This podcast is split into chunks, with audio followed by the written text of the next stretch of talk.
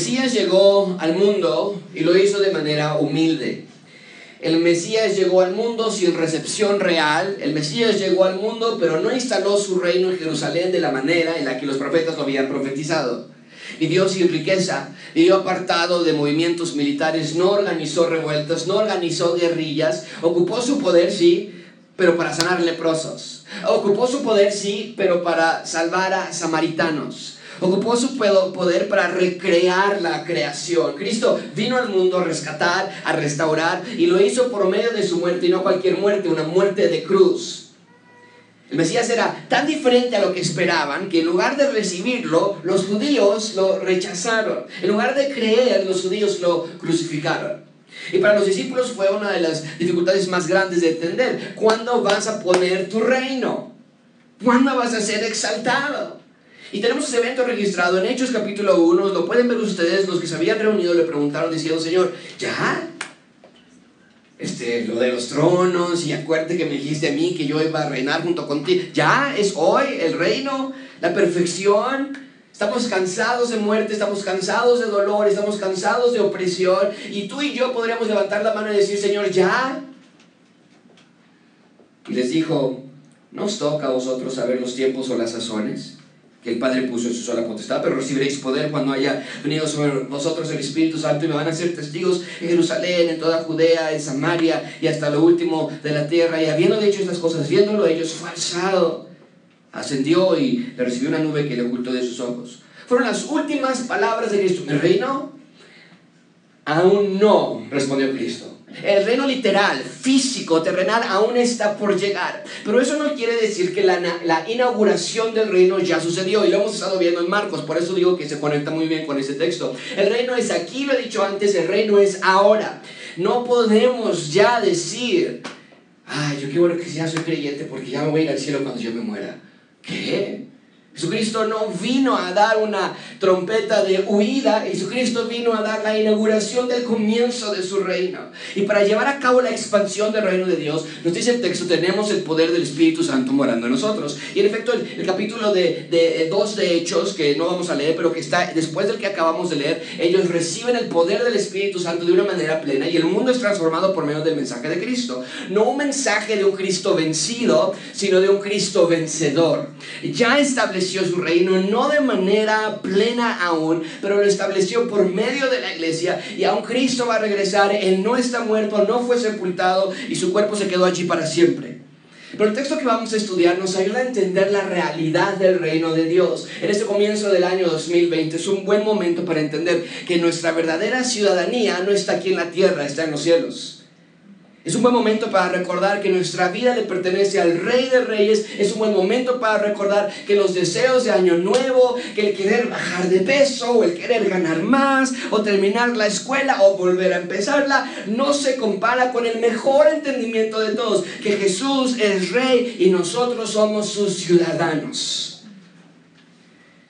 Ese texto nos va a mostrar que Cristo ya ha sido exaltado, Cristo ya ha sido declarado rey. Si tienes tus notas, escribe eso, Cristo ya ha sido declarado rey. No servimos a un pre-rey, no servimos a un príncipe que será rey eventualmente. Cristo ya ha sido declarado victorioso. Dios cumplió su, su, promesa de darnos un corazón de carne. Cumplió su promesa de hacer un nuevo pacto con nosotros, donde Dios escribiría la ley en nuestros corazones. Y todo esto gracias al sacrificio de Cristo en la cruz. Y lo que Pablo está a punto de mostrarnos en Filipenses es una de las enseñanzas más vitales de la vida del cristiano. Que el mismo sentir que hubo en Cristo, dice Pablo, ahora tiene que estar en nosotros. ¡Wow! Esto que quiere Dios que veamos en este texto. Dios quiere que veamos que a pesar de la humildad de Cristo, Dios lo ha exaltado ante todos y para siempre. Dios quiere que admires que observes la belleza de la gloria del Evangelio de Cristo y que estemos seguros de que servimos a un Dios, mucha atención con esto, a un Dios vencedor, exaltado sobre todo nombre, y que aprendamos de su humildad para entonces nosotros tener la misma virtud. A veces nosotros pensamos que Dios es un Dios que no ha vencido, ¿no es cierto? Tal vez no lo digamos de manera verbal, pero lo hacemos así. Oye, ¿te está yendo mal? Oye, no te están funcionando las cosas en tu matrimonio, oye, no te están funcionando las cosas en la economía. Pues sí, pero pues ya ves que como somos cristianos tenemos que esperar. Nuestra sociedad recompensa al fuerte al que salta por encima de los demás. Es mejor el que gana más, el que viste mejor, el que tiene más, el que tiene el mejor vehículo. Pero qué mejor manera de comenzar el 2020 que recordando que nuestra meta no es la de ser mejores ciudadanos en esta tierra, acumulando más, venciendo más, teniendo más, sino que nuestra meta del 2020 de todos los días es ser mejores ciudadanos del reino de Dios, sí, mientras estamos aquí en la tierra, pero que seamos más como Cristo que nos parezcamos más a nuestro Creador. Vamos a ver tres puntos, la encarnación de Cristo, veremos la humillación de Cristo y finalmente veremos la exaltación de Cristo. Esa es la razón por la que estamos en la tierra. Esa es la razón por la que nosotros no cometemos suicidios masivos. Dice Pablo, es mejor estar en la presencia del Señor que estar aquí en la tierra. La lógica diría entonces, pues vamos todos a cometer un suicidio masivo y nos vamos a la presencia de Dios. Pero la razón que estamos aquí en la tierra es para parecernos más a Cristo y mucha atención, para ayudar y contribuir a que el reino de Dios esté en la tierra. ¿No es lo que el Señor Jesucristo nos enseñó a orar? Venga tu reino. En primer lugar, vean conmigo la encarnación de Cristo la encarnación de Cristo. Ven conmigo versículo 5. Haya pues en vosotros este sentir que hubo también en quién? En Cristo Jesús. Antes de examinar lo que Dios tiene para nosotros con respecto a Cristo, tenemos que sentar la base de esta clase. La orden que rige este capítulo se encuentra precisamente en este versículo. Iglesia de Filipos, tengan la humildad que vieron en Cristo. Es una orden, es un mandato. Eso es lo que como creyentes necesitamos en nuestras vidas. Cero arrogancia. Uh, eso es difícil para nosotros. Cero orgullo. Cero egocentrismo, cero egoísmo. Eso es lo que dice en el versículo 3 y 4. Nada hagáis por contienda o por gloria. Antes bien, todo lo que hagan, háganlo en humildad. Llamando cada uno a los demás como superiores a ellos. Bueno, pero Josué, que está sentado atrás de mí no es superior a mí.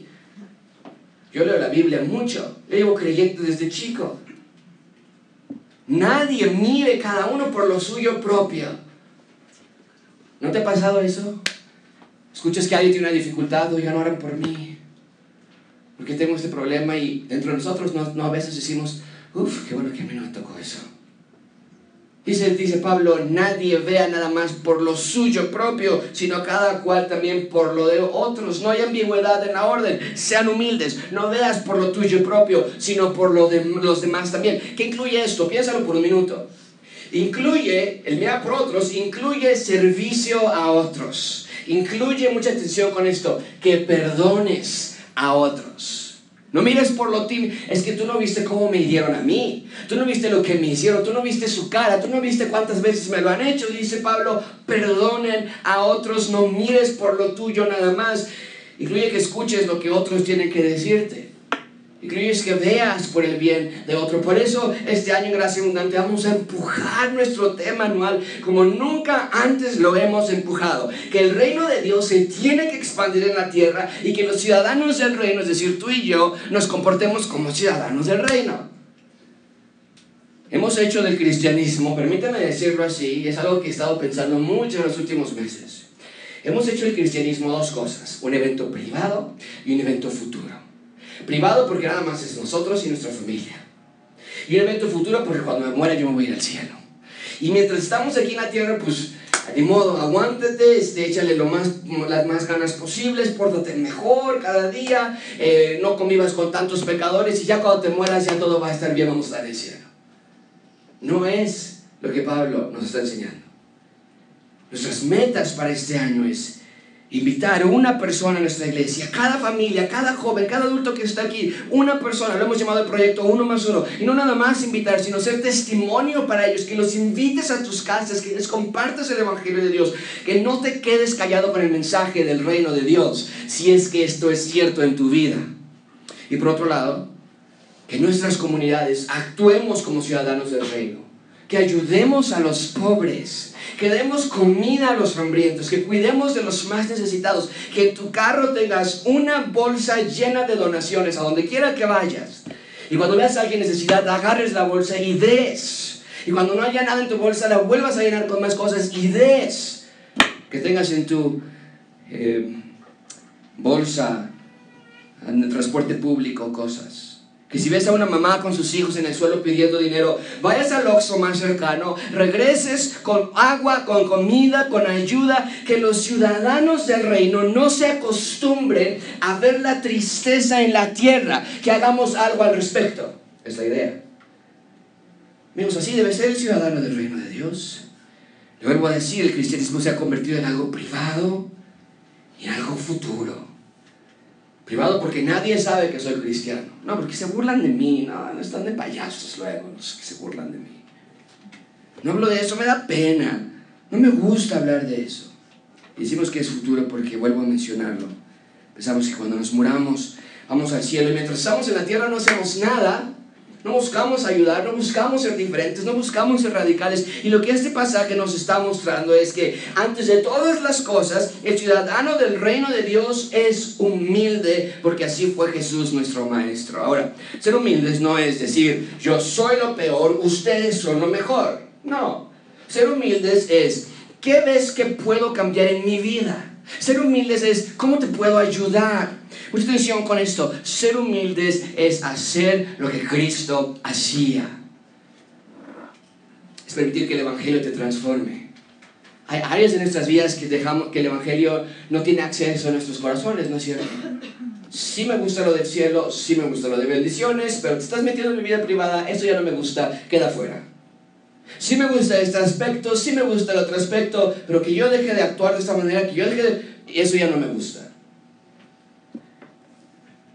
Tienes que permitir que el Evangelio te transforme y que implante en ti deseos y virtudes que son totalmente ajenas al ser humano. Que yo trate bien a mi esposo, oye, pero es que no sabes con quién estoy casada. Que yo ame a mi jefe, digo de una manera buena, ¿ok? No saben nada. Que yo respete a mi jefe, tú no sabes cómo me trata a mí. Son ajenos al ser humano. ¿Recuerdas a los discípulos discutir quién de ellos iba a ser el mayor? Lo vamos a estudiar, ya no me acuerdo ni siquiera si es en dos semanas o en tres semanas, pero Cristo contesta así, en Lucas 22 y les dijo, los reyes, de, ustedes piensan quién es el mayor, decían los discípulos, los reyes de las naciones, eso es lo que hacen, se enseñorean de ellos, y los que sobre ellas tienen autoridad son llamados bienhechores. Los gerentes, los subgerentes, los funcionarios, los vicepresidentes, los directores, los directivos son los que, wow, son los mejores. Pero no en el reino de Dios. En el reino de Dios, no, el mayor entre vosotros va a ser como el más joven. Y el que dirige va a ser como el que sirve.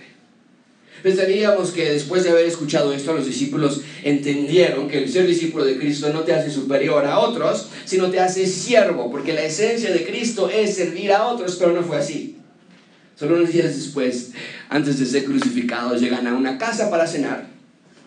Y al entrar a la casa nadie, todos estaban viendo uno al otro, y nadie quería lavarse los pies de los otros.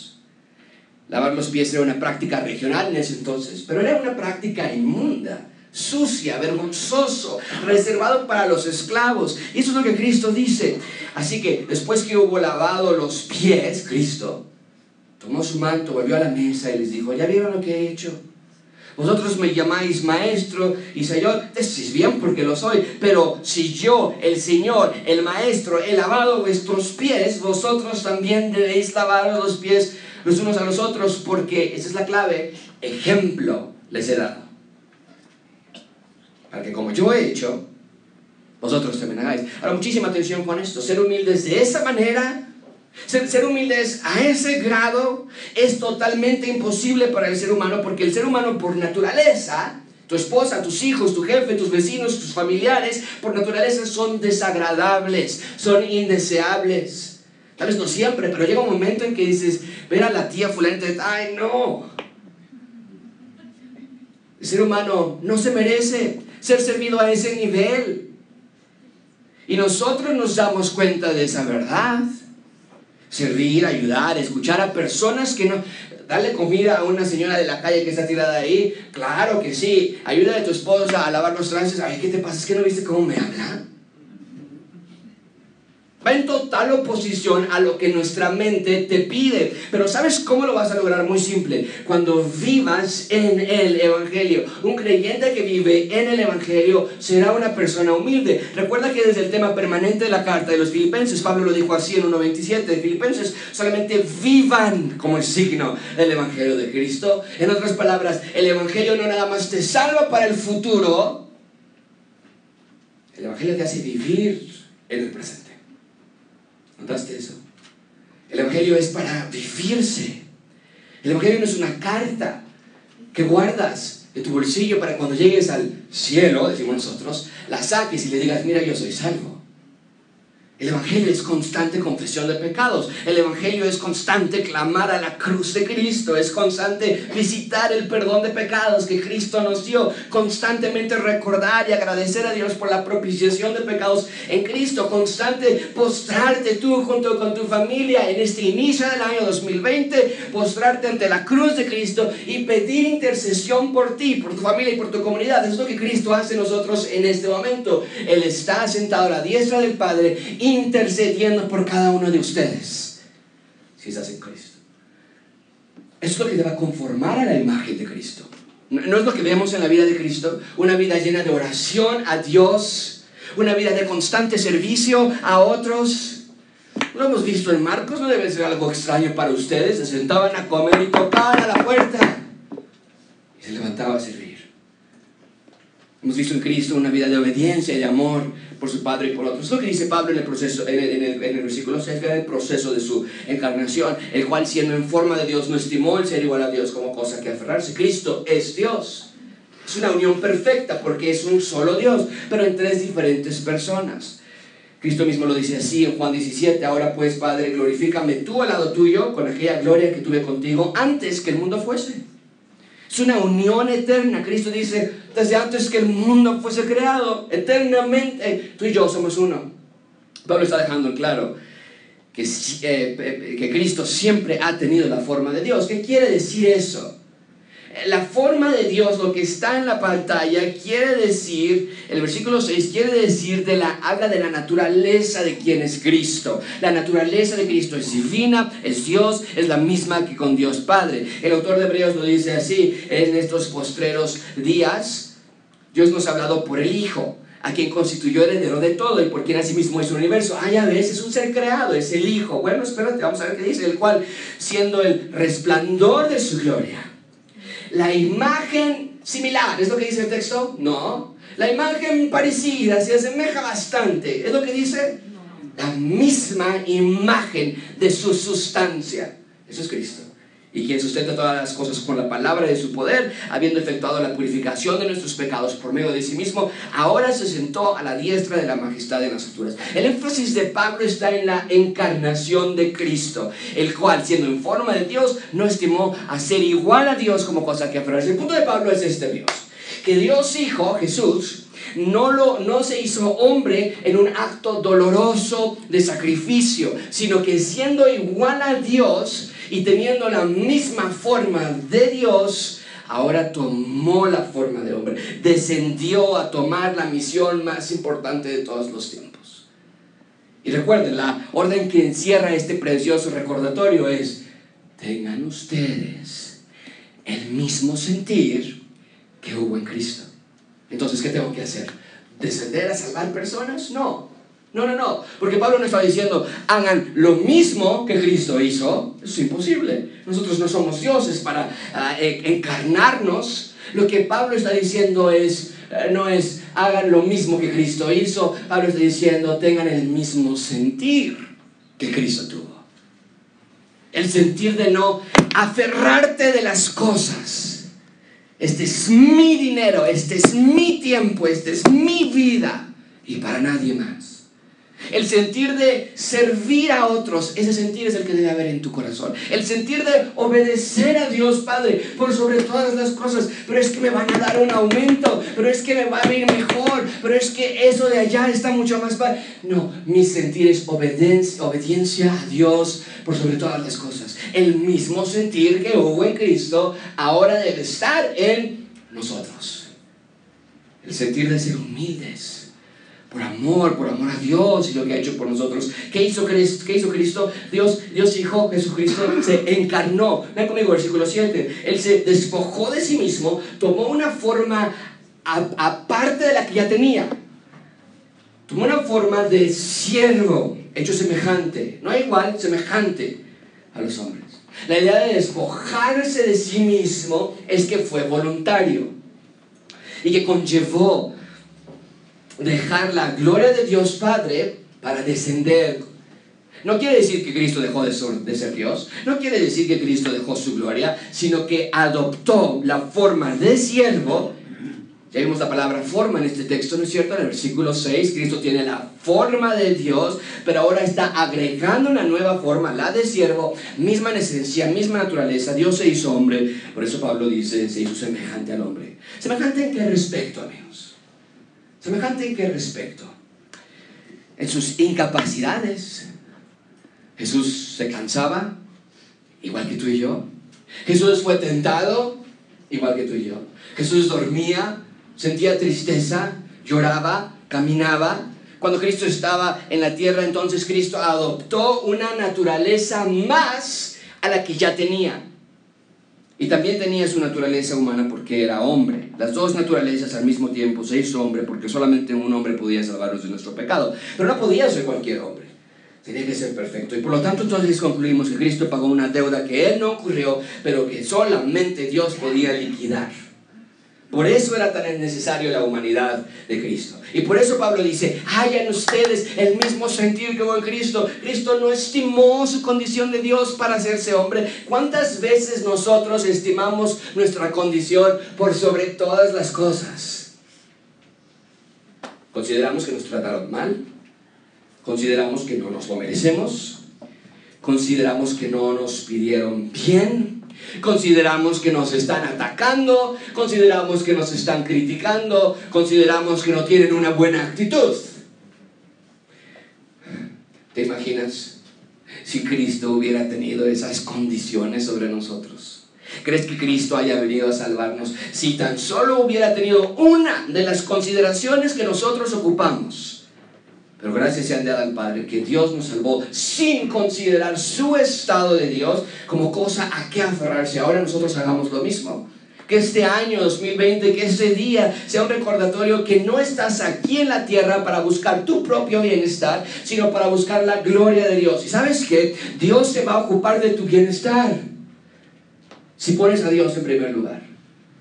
Todas las cosas se irán acomodando.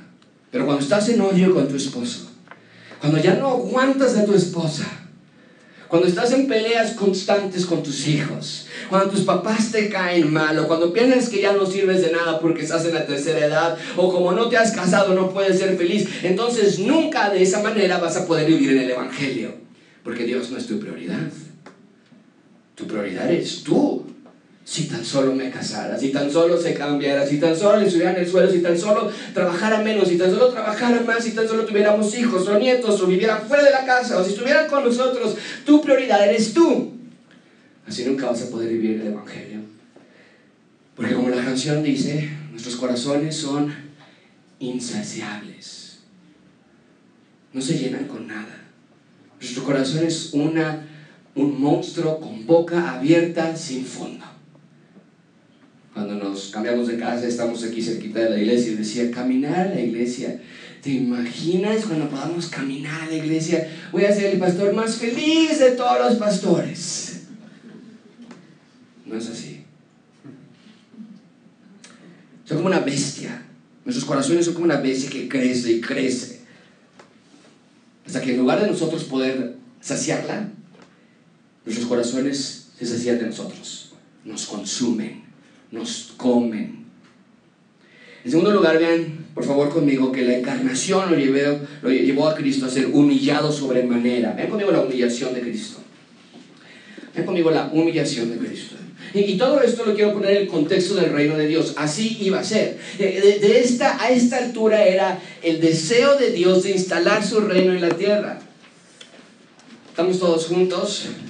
Es un buen momento y les pido oración. Pero eh, hace unos meses eh, mandé algunos de mis manuscritos a una editorial y les gustó. Les gustó lo que estábamos escribiendo. Y estoy a tres cuartas partes de terminar mi libro.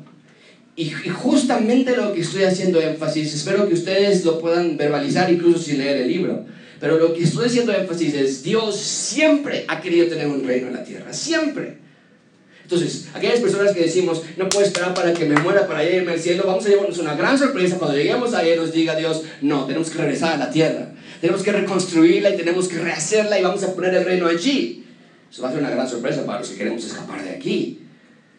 Pero el punto es que quiero que ustedes vean que Dios siempre ha querido tener un reino. Comenzó con el reino del jardín del Edén. Comenzó con el reino de la nación de Israel. Comenzó con la nación de Israel. Y ninguna de esas facetas logró satisfacer al reino de Dios hasta que nuestro rey llegó a la tierra. Entonces, no vemos esta humillación en el contexto de, ay, pobrecito, Cristo sufrió mucho. Vemos esta humillación en el contexto de, wow, así ha Dios querido estar conmigo? Ve el versículo 8, y estando en la condición de hombre, se humilló a sí mismo, haciéndose obediente hasta la muerte, ¿y qué? Cuando Pablo nos dice que estaba en la condición de hombre, nos habla de su humildad. Pero no es que esté siendo redundante, porque ya nos lo había dicho en el versículo 7, sino que aquí en este versículo nos está recordando que Cristo fue uno de nosotros. La humillación de Cristo, mucha atención con esto, la humillación de Cristo no comenzó en su muerte. Cuando lo desnudaron y le escupieron y lo bofetearon y lo colgaron en la cruz. Su humillación no comenzó allí. Su humillación comenzó en su encarnación. En el momento que se hizo hombre, noten que dice, se humilló a sí mismo. No creas que los fariseos lo humillaron. No creas que los judíos lo humillaron o los romanos al escupirle en su rostro. Aunque sí encontró un rechazo de parte de todos, Nadie humilló a Cristo, sino, como dice Hebreos, consideren a aquel que sufrió tal contradicción de pecadores contra sí mismo, para que vuestro ánimo no se canse a desmayar. Cristo lo hizo a sí mismo. Cristo se humilló a sí mismo y siempre pudo haberlo rechazado. Cristo cuando estaba por ser arrestado y ser crucificado, Pedro, como siempre Pedro, trata de defender al Señor Jesucristo, saca su espada. Esto es lo que le contesta eh, Cristo a, Pedro, le dice, vuelve tu espada a su lugar. Todos los que toman espada a espada van a perecer. ¿Acaso crees que yo no puedo orar a mi Padre y en este mismo momento una legión de ángeles viene a rescatarme? Pero ¿cómo? Si hago eso, ¿cómo se van a cumplir las escrituras? De que es necesario que así sea.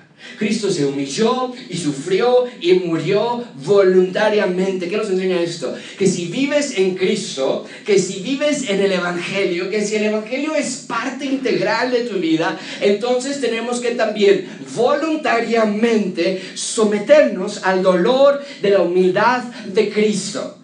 Porque el ser humilde a veces es doloroso. Sí, amigo. Estás en lo correcto, amiga. Te van a lastimar. Te van a defraudar. Te van a traicionar. Pero somos humildes. Perdonamos. Soportamos. Y no lo hacemos porque nos guste sufrir, sino que lo hacemos por la misma razón que Cristo lo hizo. ¿Por qué lo hizo Cristo? Solemos responder, pues por amor.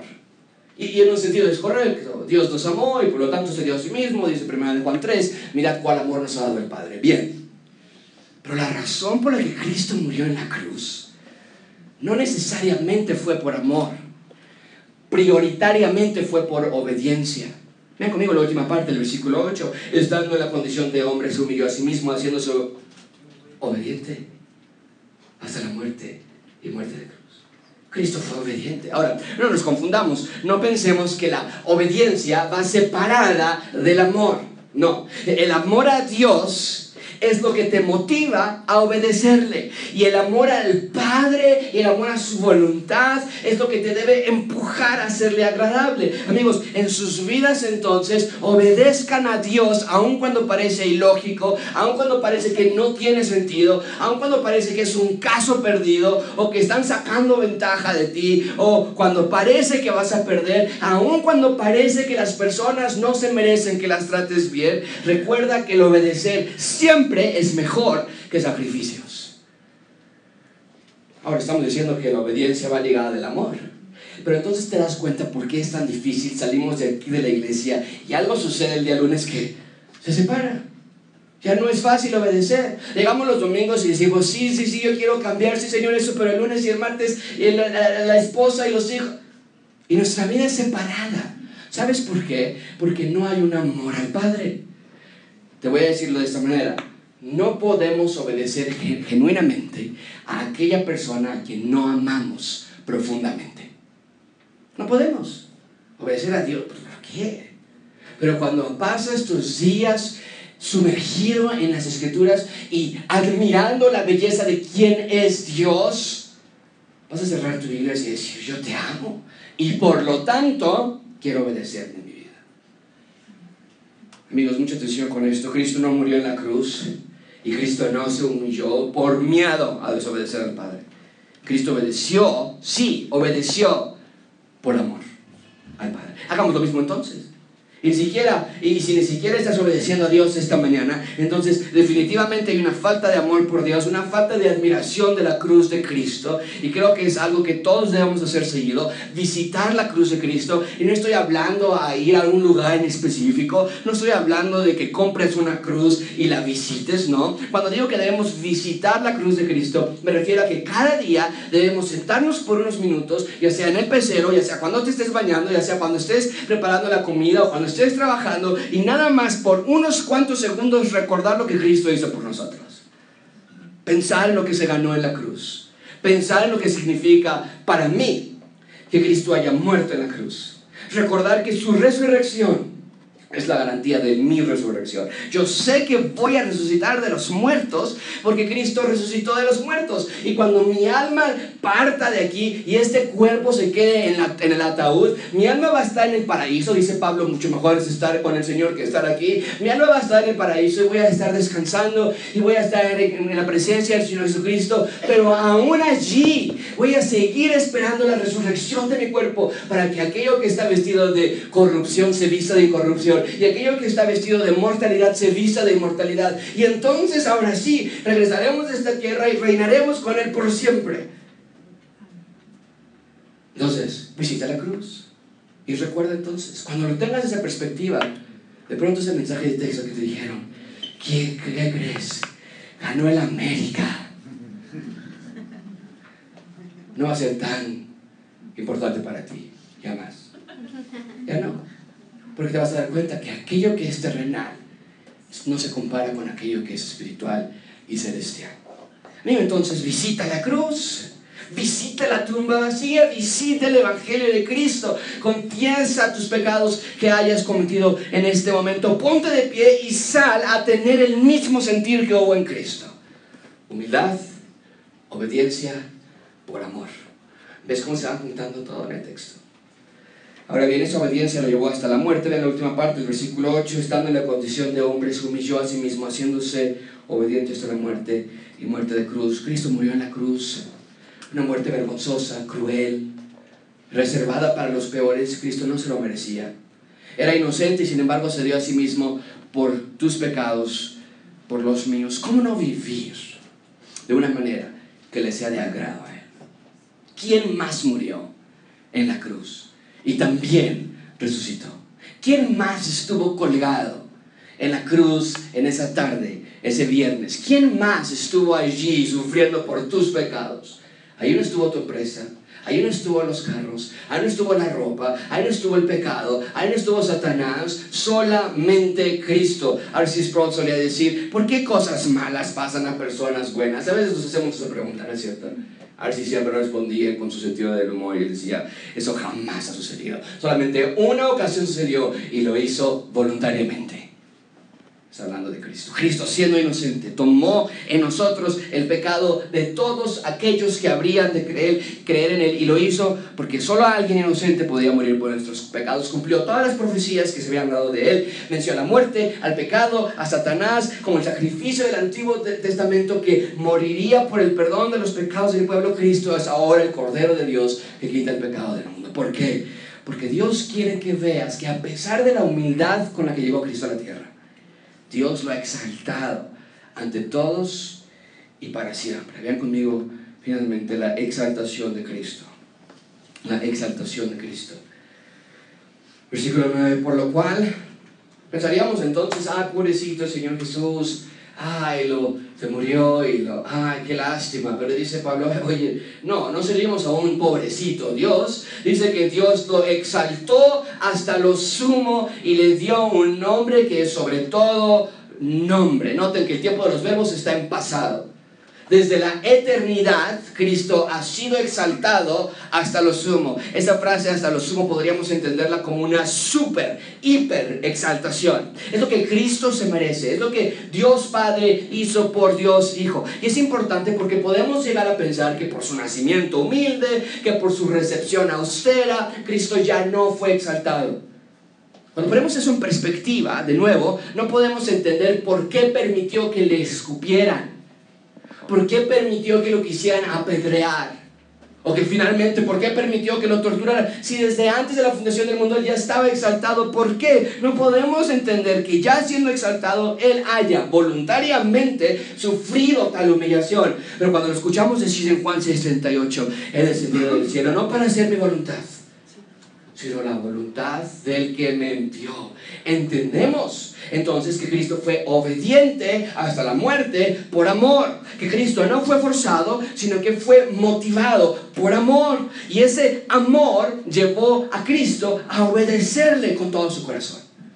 Así que no olvidemos, queridos amigos, que la humillación de Cristo es antecedida por su exaltación lo que hace su ministerio aún más especial, porque ya conocen la gracia de nuestro Señor Jesucristo, que por amor a vosotros se hizo pobre siendo rico, para que vosotros con su pobreza fueseis ¿qué? Ven conmigo versículo 10. Para que en el nombre de Jesús se doble toda rodilla de los que están en los cielos y en la tierra y debajo de la tierra. Es una frase interesantísima, tienes en tu Biblia, en tus notas. Escribe Génesis capítulo 1. Es una manera, yo pienso, como un sentido del humor de Dios. En el principio creó Dios los cielos y la tierra. Capítulo 3, se fue todo para abajo. Los cielos y la tierra se rebelaron contra Dios. Primero Corintios 15 nos dice que la creación, los árboles, los pájaros, los mares, gimen por el día de la redención de Cristo. La creación está mal. La criatura ni se diga. Dice Jesucristo, dice Pablo que en un futuro lo que está en los cielos, lo que está en la tierra, lo que está debajo de la tierra. Así tenía que haber sido. Pero no se preocupen, así será. Todo lo que esté debajo de la tierra y toda lengua va a confesar que tenemos rey, que el reino de Dios ha llegado para gloria de Dios Padre. Eso es increíble. Ningún otro profeta se merece tal adoración. Dios nunca le prometió algo así a Moisés. Y Moisés hizo grandes cosas. ¿Te imaginas separar el mar en dos? ¿Te imaginas promover el alimento del cielo hacia las personas? Son unas cosas increíbles que Moisés hizo. Josué, David, Elías, Eliseo, Isaías, pero nadie se merece esta promesa. Ahora, muchísima atención con esto, porque tenemos un pequeño problema. En el Antiguo Testamento, antes de que Cristo se encarnara, escucha lo que Dios había dicho en Isaías 45. Por mí mismo hice juramento de mí, eso es Dios, por mí mismo, de mi boca, salió palabra de justicia y no será revocada, que a mí, Dios, Yahweh, Isaías, a mí se doblará toda rodilla y jurará toda lengua. ¿Me parece familiar ese texto? Acabamos de leer un texto muy parecido al de Pablo en Filipenses. ¿Cuál es el problema entonces? ¿A quién se le va a doblar la rodilla? ¿A quién se va a confesar con su lengua? ¿A Dios, como dice Isaías, o a Cristo, como dice Pablo en Filipenses? ¿Cuál es la respuesta? Juntamos los dos y decimos a Dios, Hijo. Pero no es que sean dos dioses, sino que Cristo es Dios y como tal Él se merece la adoración y gloria que había, de la que habla Pablo en Efesios, porque ya se había profetizado en Isaías. Y vean cómo la Biblia se conecta. Isaías dice, mi nombre va a ser, las rodillas van a hablar ante mi nombre, la lengua va a confesar mi nombre. Y Pablo dice, sí, en Cristo, en Cristo. Cristo ya ha sido exaltado, Cristo ya es el Rey de Reyes, pero aún en el futuro, de manera universal, está reservado el día en que reconozcan todos que Cristo Dios es el Señor. Y no significa que todos van a ser salvos, sino que todos se darán cuenta de la verdad, incluso aquellos que rehusaron a creerlo aquí en la tierra. ¿Cómo podemos concluir este sermón? Amigos, el Evangelio, mucha atención con esto, el Evangelio no es cosa de simple oración para que no te vayas al infierno. Así se ha vendido en muchísimos tiempos. Haz esta oración, no te vas a ir al infierno. El Evangelio, amigos, transforma tu vida. De tal modo que quieres ser como Cristo, en su humillación, en su obediencia y en su amor. El Evangelio te moldea, te da la forma de quién es Cristo. Y las personas deben, en algún grado u otro, comenzar a decir, oye, ya no te pareces a Josué ya más. Yo conocía a Josué, te pareces a alguien, esas actitudes ya no son de Josué, esas actitudes, esas acciones no es lo que Josué solía hacer, ¿a quién te pareces? Y nosotros poder decir, es que me estoy comenzando a parecer más a Cristo. A un grado u otro. Tenemos nuestra naturaleza pecaminosa y no podemos engañarnos a nosotros mismos, seguimos cayendo. Pero el Evangelio debe transformar nuestras vidas. No intentes en tus propias fuerzas. Este año 2020 Está bien, algunos queremos bajar de peso, algunos queremos ir más al gimnasio, algunos queremos leer más libros, pero te voy a dar algunas cuantas buenas ideas para comenzar este año. En el año 2020 lee tu Biblia. Léela. No la leas por obligación. Nunca va a ayudarte eso. Si la lees por obligación, yo prefiero que la cierres y que ores a Dios y que te dé un deseo de leerla. Pero lee tu Biblia. No por obligación. Léela. Confía en tus pecados diariamente. Confía en tus pecados diariamente. Medita en su palabra. Número cuatro, confía en tus pecados más. Pero ya los confesé, no importa. Tenemos que volverlo a hacer. ¿Cuántas veces? Cuántas veces sea necesario. Todos los días, a lo largo de nuestros días, apártate de tu pecado. Confiesa tu pecado. Y repítelo otra vez y la imagen de Cristo va a comenzar a tomar forma en tu vida. Esa es la vida del verdadero creyente, No creas ya más que el creyente es creyente porque viene a la iglesia los domingos. El creyente es creyente porque lee su Biblia, confía en sus pecados, medita en su palabra, confía en sus pecados, se aparta del pecado y repite el ciclo hasta que lleguemos al momento en que este cuerpo de corrupción se vista de incorrupción. Eso te llevará a ser humilde, te llevará a ser con Cristo, a reconocer que Cristo es exaltado y que Cristo es Rey. Eso te va a llevar a amarle, a obedecerle por amor y enamorarte de tu Salvador este año y todos los días y para siempre. Oremos. Señor, te damos gracias porque tú eres Rey.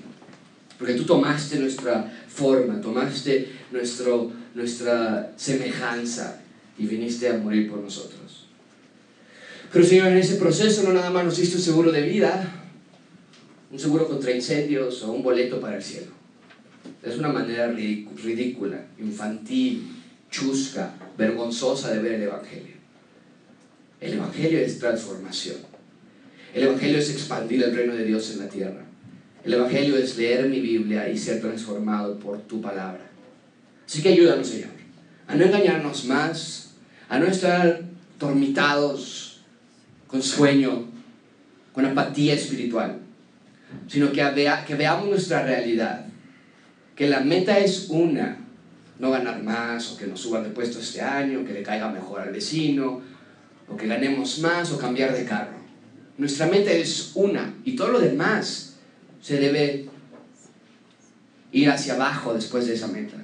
Ser más como tú. Te lo pedimos, Señor. en el nombre precioso, que sobre todo nombre, en nombre del Rey de Reyes, el Señor Jesús. Amén.